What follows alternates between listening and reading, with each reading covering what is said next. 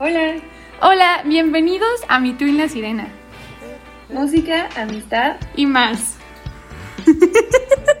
ya nos habíamos visto en el podcast anterior, pero somos Miri Pau. En el podcast del día de hoy estaremos abordando el tema periodos musicales.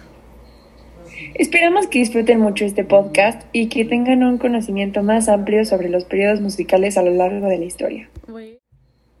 Oye, Pau, ¿sabes qué son los periodos musicales? No, Mir, ¿qué son? Haz de cuenta que hace mucho tiempo, como, como vieron que la música es un tiene un significado muy extenso, decidieron irlo dividiendo por periodos. Ah, y estos periodos abarcan diferentes desarrollos que le fueron dando la música y diferentes instrumentos que fueron utilizando. ¿Ya te quedó un poco más claro? Pues la verdad sí, tu explicación fue muy buena, pero ¿me podrías dar un poco más de ejemplos, por favor? Pues hace cuenta que en la parte occidental decidieron dividirlo en periodos de tiempo pues determinados, ¿no? Y pues había un estilo musical muy dominante en ese en esa época, en ese periodo de tiempo. Y pues hay muchísimos periodos. Bueno, no tantos. Son siete. Pues en esos siete entran... Pues la música prehistórica, la música antigua, la música medieval, la música barroca, la música clásica, la música romántica y la música contemporánea. Wow, sí son bastantes. Sí, son demasiados. Porque, bueno, es que la música es muy extensa y si te das cuenta, eh, aparte de que con el tiempo va cambiando la música, pues es diferente en cada una de las culturas del planeta. Sí, claro. Y en cada cultura usan instrumentos diferentes. Letras diferentes. Sí, y hasta los idiomas, ¿no? Sí, creo que ya me está quedando un poco más claro. Pero vamos a seguir con otros temas, a ver si de verdad ya entendemos bien qué es la música. Oye, Mir, ¿tú tienes algún periodo favorito o algo que te llame la atención de lo que acabamos de ver? Me llaman la atención varios, pero no uno en específico. ¿Y a ti? Pues a mí la música antigua. Realmente hace unos días, no sé si te acuerdas que nos dejaron una tarea justamente de la música antigua y no pudimos recabar tanta información, pero lo que me llamó más la atención de esta música antigua son tus representaciones, tanto en pintura o escultura. ¿Tú tienes alguna idea de lo que es la música antigua? La verdad no, ¿me puedes explicar, por favor? Pues es que la verdad yo tampoco tengo una definición muy clara, pero al momento de decir música antigua te imaginas que pasó hace muchísimos años, no sé si te pase lo mismo. Sí, sí, o sea, pues sí, tiene que haber pasado hace muchísimos años o siglos, o quién sabe cuándo haya empezado la música. Sí, la verdad es que... Imagino que siempre ha existido. sí, como que es algo que desde siempre ha existido. Oye, Pau, pero ¿sabes de qué, de qué año fue que empezó este periodo? Pues según yo, este periodo abarca desde el año 500 hasta el 1600. Wow, eso sí suena demasiado viejo. ¿Y cuál es la canción más vieja que conoces? Wow, esa pregunta es muy interesante porque justamente estamos hablando de la música antigua. Pues mira, dependiendo del género, del pop, la más vieja, bueno, la primera canción que yo empecé a escuchar de pop en inglés es la, es la de Diamonds de Rihanna. No sé si la conoces, la de Shine Bright Like a Diamond. Sí, sí. ¿Tú? Pues depende del género, pero sí me gusta mucho la música muy vieja, entonces podría ser una canción de Frank Sinatra o... no sabía qué te gustaba. ¿Qué es lo que más te gusta pues de ese artista? Pues tiene muchas canciones padrísimas, o sea, no es como que la típica, ¿no? Fly me to the moon. Justo esa te iba a decir. Si me voy mucho más atrás, mm, también me gusta mucho escuchar a Chopin cuando hago la tarea o o no sé, cuando estoy haciendo algo y quiero sentirme más tranquila. Y mis papás sí me dicen como de, ¿cómo escuchas esa música? Como viejísima, viejísima, que nunca escuché en mi vida. O era como que la ponían en la escuela de fondo y que flojera. Todo el mundo odiaba esa música. ¿Neta? Me gusta mucho. Sí, o sea, es que se cuenta que yo fui en una escuela en la que pues eran muy estrictos y te ponían música romántica todos los días. a las 7 de la mañana y te daban unas clases larguísimas. O sea, se cuenta que si te, te desconcentrabas, te paraban y te quedabas parado toda la clase. Entonces te ponían música romántica para que pusieras atención y no sé qué tanto. Pero yo empecé a, a tenerle gusto desde, desde ahí. Sí, yo realmente también soy muy fan de estas canciones que son así como chill y como para hacer tarea, porque a mí me pasa mucho que si estoy haciendo algo que requiere mucha concentración y escucho una letra de fondo no me concentro porque o sea, estoy en o estoy en la tarea o estoy escuchando la letra y cantándola. Y escuchar como estas canciones que no tienen letra y son así pues pura melodía, a mí me ayuda bastante a concentrarme también como para hacer mindfulness, todo esto me ayuda mucho. No sé si tú alguna vez has practicado mindfulness con música como relajante, porque no sé si la podamos llamar clásica, porque no sé si te acuerdas que en el salón nos dijeron que este término estaba mal empleado y realmente yo este siempre digo como música clásica y no, o sea, no se dice así. Hasta ahorita, gracias a la clase de expresión musical, me enteré que ese término estaba mal. Sí, o sea, porque hay muchas personas que, que ni siquiera saben qué es la música clásica y emplean eso en, en todos lados y es como de, mi mente llamo la música clásica y no saben que la música clásica solo es la que está dentro del periodo de la música clásica. Exacto. Y comprende a Mozart, a Beethoven y a todos ellos, ¿no? Y es que yo personalmente siempre he cometido ese error. Y es que realmente mire, la música abarca bastantes periodos que es difícil poder identificar. Este abarca este determinada fecha hasta esta. Y por eso yo creo que este uso de música clásica a veces está muy mal empleado y pues no lo sabemos hasta que pues como que nos adentramos en el tema. Sí, o sea, por ejemplo, la música clásica solo comprende desde el año 1750 hasta el 1820 y pues a veces metemos a muchos a muchos compositores que no tienen nada que ver y solo, no sé, hay personas que dicen, no, es que tiene violín y por eso es música clásica, o sea, no, hay que es uno de los instrumentos característicos, pero sí. no por eso hay que generalizar. Y es que realmente comprender más de la música es muy elemental, porque no sé si tú, pero yo escucho música haciendo de todo. Y a veces la escuchamos y ni siquiera sabemos qué periodo abarca o de qué fecha o algún dato especial de la canción y solamente la escuchamos o porque está de moda o porque nos gusta el ritmo. Y yo considero que ya adentrándonos un poco más en el tema, es importante identificar qué estamos escuchando, cuándo fue realizada o todo esto. No sé si tú opines lo mismo. Sí, fíjate que es como regresar a lo mismo del mindfulness. Sí. Que a veces nada más hacemos las cosas por hacerlas y por lo mismo de los periodos del día a día, ni siquiera nos ponemos a concientizar sobre muchas cosas, ¿no? Y como dices, de la música, que es algo que, que usamos y escuchamos todo el tiempo y, y deberíamos estar más conscientes. Sí, realmente sí. Pues de qué periodos, ¿no? O sea, más que nada de qué periodos, o sea, cómo fue que esa canción llegó a nuestros oídos, o sea, este, qué significado tiene, o sea, el compositor, pues lo de siempre, lo que estamos diciendo en el podcast pasado, que cada canción tiene su historia y así como cada canción tiene su historia, también tiene un periodo, todo, no sé, todo eso. Es importante conocerlo.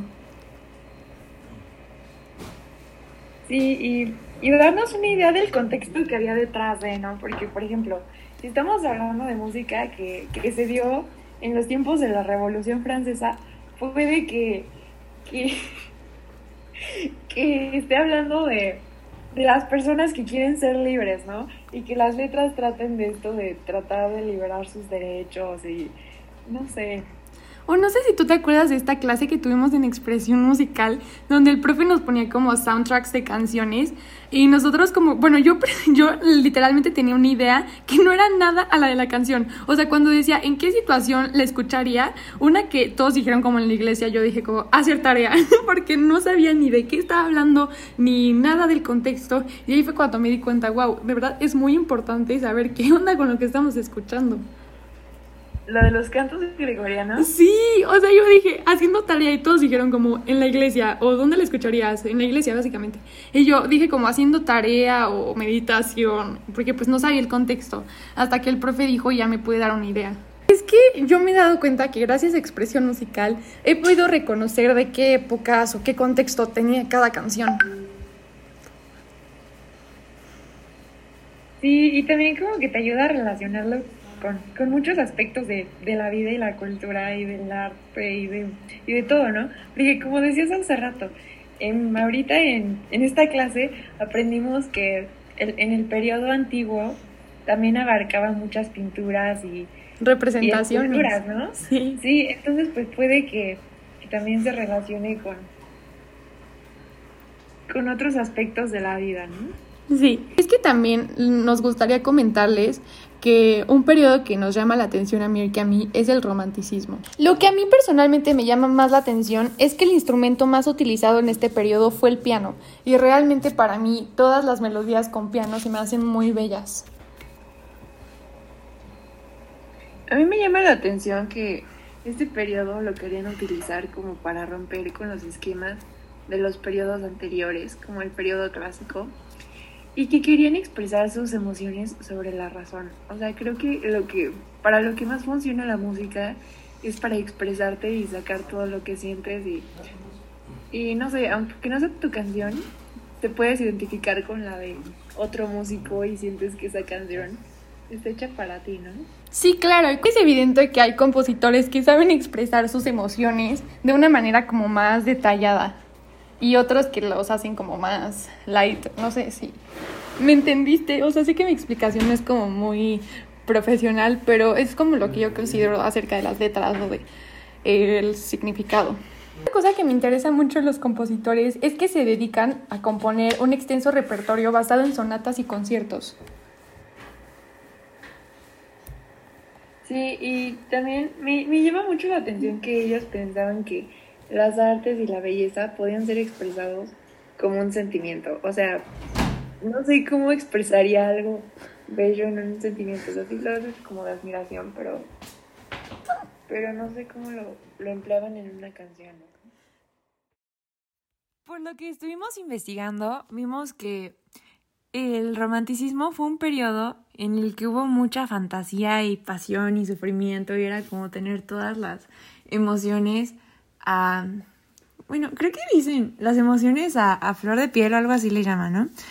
Y pues creo que esto nos pasa mucho y más a nuestra edad, que, que todas las emociones las tratamos de vivir al máximo. Por ejemplo, cuando, cuando estás muy feliz, tratas de expresarlo lo más que lo que puedas y sacarlo y y compartírselo a los demás o... Sí, por ejemplo, yo cuando estoy feliz, o sea, como que todo cambia, hasta siento que todo me sale mejor. Y obviamente escucho canciones que me hagan sentir feliz, o luego hasta como que me dan ganas de hacer cosas que nunca imaginé que me fueran a dar ganas. Por ejemplo, luego estás feliz y dices, ay, ¿qué tal si cocino esto o así? Y obviamente todo con música. bueno, personalmente siempre hago cosas con música, no importa de qué tipo, de qué género, este, el de qué trata la letra, nada lo que me haga sentir feliz en ese momento.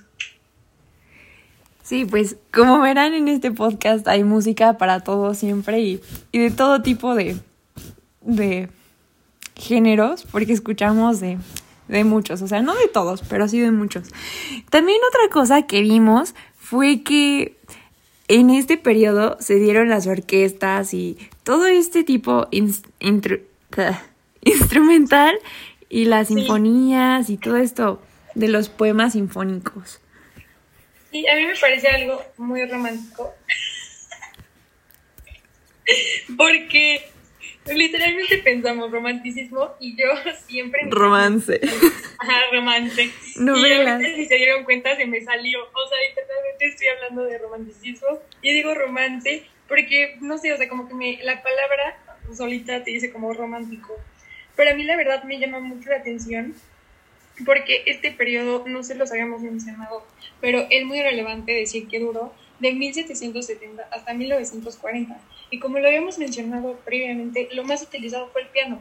Y quiero hacer hincapié en esto porque yo soy muy fan del piano y que este periodo haya utilizado en tu mayoría el piano para mí es como de mis favoritos. Yo creo que también por eso es, nuestros, es nuestro periodo favorito porque las dos llegamos a la conclusión de que el piano... El piano es bellísimo, o sea, es muy difícil de tocar, pero creo que a todos nos gusta el piano. Sí, yo sé tocar el teclado. De hecho, sé tocar la canción del Titanic. Ay, qué bello. No, yo estaba aprendiendo a tocarlo, pero la verdad sí me estresa mucho. Prefiero mil veces la guitarra. Ah, ¿tú tocas la guitarra? No sabía. Sí. pues, pues empecé a tocar en, en las clases de música de la escuela y dije, no, no inventes, me voy a cambiar a teclado porque pues son muy bonitos y se escuchan muy bien, ¿no? Y la verdad sí. Pero como que no es lo mío y me estresaba mucho cuando lo tocaba y, y sí era muy feo. Obviamente te tiene que gustar y hay personas que a eso se dedican y es como, a mí me llama mucho la atención porque luego tienes que coordinar, no sé, tus manos con tu voz y que... Y con tus pies. Ajá, con tus pies.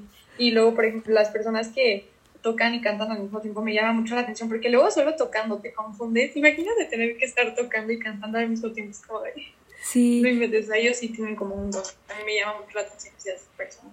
La verdad, esto me recuerda mucho el video que nos puso el profesor en, en expresión musical de un señor que estaba tocando un órgano y ves que los órganos tienen como todas las teclas del universo y tienen todas. pedales y, y la verdad mis respetos para las personas que tocan ese tipo de instrumento porque no sí, sé se cómo- necesita, pues es que el profe nos dijo que eso se necesita como una parte de tu cerebro, o sea, que esté como este, dividida y así, como que necesitas tener ese don. O sea, porque puede ser que tengas como el conocimiento, pero necesitas como el don de que te guste y que no te equivoques y que seas bueno en eso.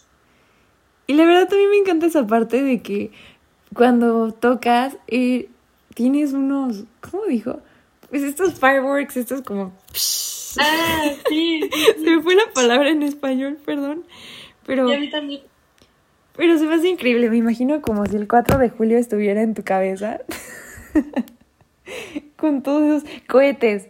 Ya, y todas las lucecitas ahí prendiendo en tu cabeza. Y, y pues creo que sí es así, porque cuando escuchas una canción sí te... Como que te Ah, que prende, el ¿no? throwback, ¿no? También Sí. les queríamos comentar algo que ahorita escuchando lo que íbamos. Eh, principalmente mencionamos que eran cinco este, periodos, son siete. Solamente queríamos recalcar eso para que sepan. Y sí, apenas estamos eh, este, conociendo el tema, no somos expertas, pero esperamos y con este podcast ustedes de la mano de nosotras pudieron aprender más al mismo tiempo que nosotras también estamos aprendiendo porque no es un tema que dominemos, pero nos llama mucho la atención. Y el, y el enfoque que queremos llevar en este podcast es que, como lo dijo Pau, vayamos aprendiendo juntos de la mano y pues no lo sientan como, como un TEDx o algo así que te da toda la información así súper... demasiada información y dices, ay, no inventes, no sé qué hacer con todo eso. Y queremos que, que absorban esta información de una forma más amigable y que la disfruten. Entonces, como conclusión, les queremos decir que, pues, los periodos musicales están hechos para que haya una división en la música, porque la música es un tema demasiado extenso. Entonces, debe haber una división temporal en la que se notan el tipo de instrumentos que habían en esa época, el contexto que estaba, pues, de fondo, las personas y composi- compositores que, que estaban en ese momento, así como como muchas cosas que caracterizan a cada uno de los periodos musicales. Después, pues en nuestro tema, en el periodo de música antigua, queremos decirles que sí es un tema en el que abarca El año 500 hasta 1600 y se refieren a las interpretaciones con instrumentos originales. Espero que esta información que les brindamos en este podcast les pudo, les pueda ayudar a conocer un poco más y en próximos podcasts de seguir conociendo juntos. Nos vemos en el próximo podcast y esperamos que hayan disfrutado mucho de este episodio y hayan aprendido mucho. Gracias por escucharnos. Bye. Bye. Antes de irnos, queríamos hacer un apartado para decirles lo agradecidas y felices que estamos de tener este espacio en el que podemos expresarnos y contarles todas nuestras ideas y, y transmitirles el conocimiento que nos transmite nuestro profe de expresión musical. Y pues también agradecerle por este espacio, porque pues es muy divertido grabar cada episodio y tener como tratar de sacar nuevas ideas para compartirlas con ustedes y, y pues la verdad hablar con Pau siempre es padrísimo. Entonces pues compartirlo con alguien más siempre es, es bueno, ¿no? Y de por sí nosotras hablamos muy seguido y este espacio nos ha ayudado a poder seguir hablando, pero ahora de otros temas y poder enriquecernos de información juntas, porque como que estamos aprendiendo las dos, o sea, ninguna de las dos somos expertas en el tema y vamos aprendiendo juntas, está muy padre porque nos reímos y decimos como, no, esto no, o esto sí, ponlo. Y la verdad nos, nos hemos estado pasando muy bien. Muchas gracias por venir. Muchas gracias, los queremos, nos vemos en el siguiente episodio y Bye. bye.